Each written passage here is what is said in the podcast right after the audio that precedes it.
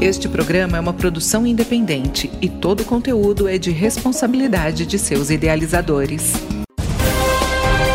Cidadania, Cidadania em Foco. Cidadania, Cidadania em Foco.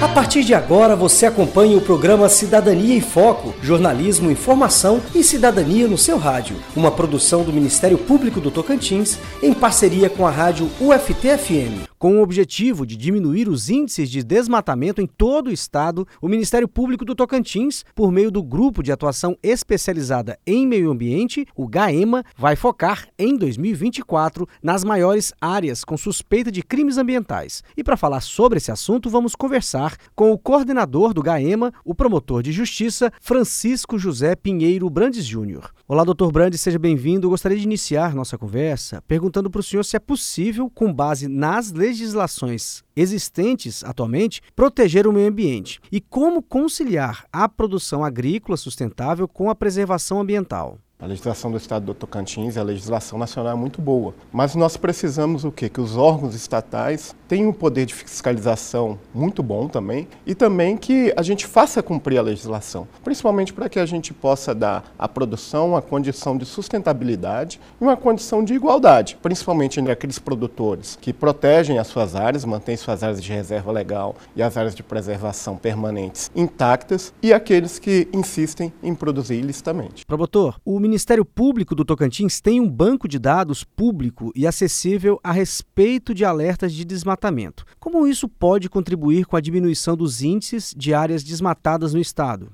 É, infelizmente, hoje o Tocantins não tem dados consolidados em relação ao desmatamento como um todo. Então, o Ministério Público lançou um painel de desmatamentos, um painel estadual, que conta com dados de alertas, um ranking por município, dados de áreas embargadas pelos órgãos ambientais. E a gente pretende o quê? Primeiro, dar transparência a esses dados. E segundo, a gente pretende que as autoridades governamentais usem esses dados justamente para direcionar melhor a política pública de gestão de recursos naturais no estado do Tocantins e proteção do Cerrado. Paranã, Rio Sono, Pium, Peixe de Goiatins são os municípios hoje com a maior quantidade de alertas de desmatamento. Como é a atuação específica do Ministério Público nessas regiões, doutor? Paranã mesmo já foi objeto de uma atuação comum, Ministério Público, IBAMA e outros órgãos de proteção ambiental, como Naturatins. Nessa região nós fizemos essa operação, apreendemos máquinas, embargamos áreas que estavam sendo desmatadas ilicitamente, iniciamos ações cíveis e criminais,